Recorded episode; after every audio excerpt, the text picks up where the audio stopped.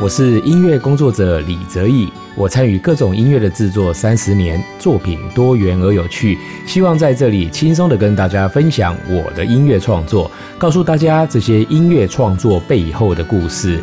我也会邀请各行各业的好朋友一起来聊音乐，分享生活，让大家在我的频道里认识各种精彩的艺术人生。请多多订阅并分享我的频道哦。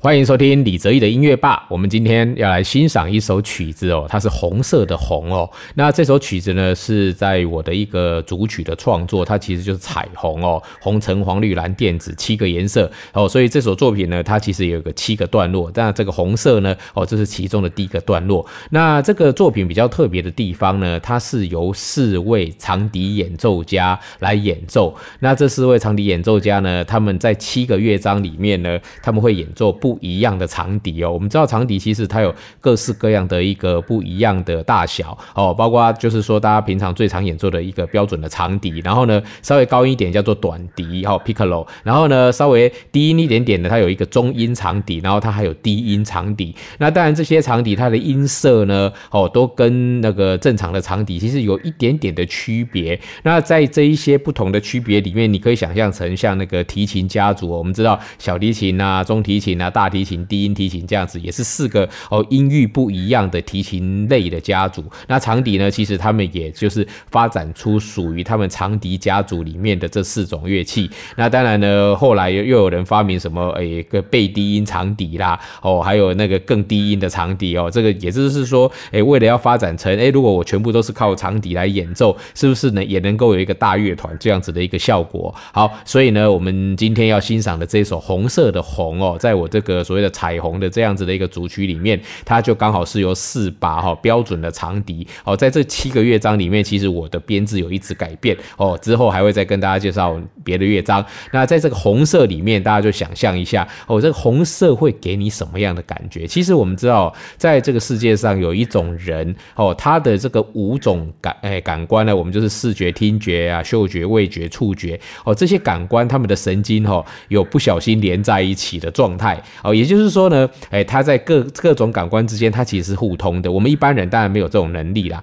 那也就是说，他在看到红色的时候，他的听觉就会有一些声音出现。哦，他甚至还有味觉，红色的味觉是什么？哦，红色的触觉是什么？哦，红色的那个嗅觉是什么？哦，这些在联觉里的这项有这样的功能的，哦，有这样的能力的人的身上，他就能够感受到。所以呢，我就是特别呢，哎，用这样子我自己对红色的感受呢，创作了这段音。乐，大家听听看，它是不是有一种让人家好像呢？诶，好像就是说很多事情会会慢慢的充满起来这样的感觉哦。尤其是在音乐一开始，然后呢，所有的东西一直呢冒出来，然后那一种就是说被整个被染红的那种感觉，在音乐里面或许哎，大家可以自己哎体会想象一下，或者呢，你有别的不一样的红色的感受，看看能不能跟我所写出来的这个红的这个音乐呢，能够产生连结。好，我们现在就来欣赏有四把。长笛哦，他们叫做 Buff 长笛四重奏哦，里面演奏的有四位长笛演奏家，也都非常知名，在台湾很有名的长笛演奏家，一位是张浩老师，一位是林仁斌老师，一位是潘宗贤老师，还有另外一位是林怡君老师。我们现在来欣赏他们的演奏，红。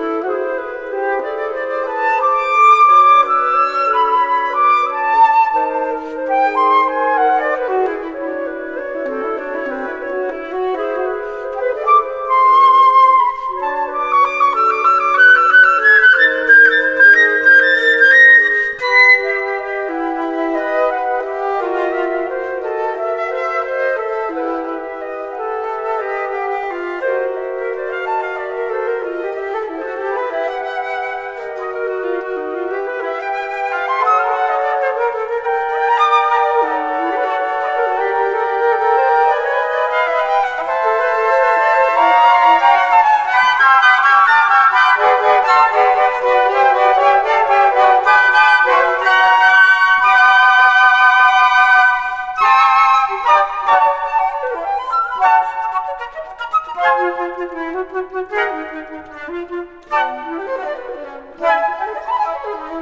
you.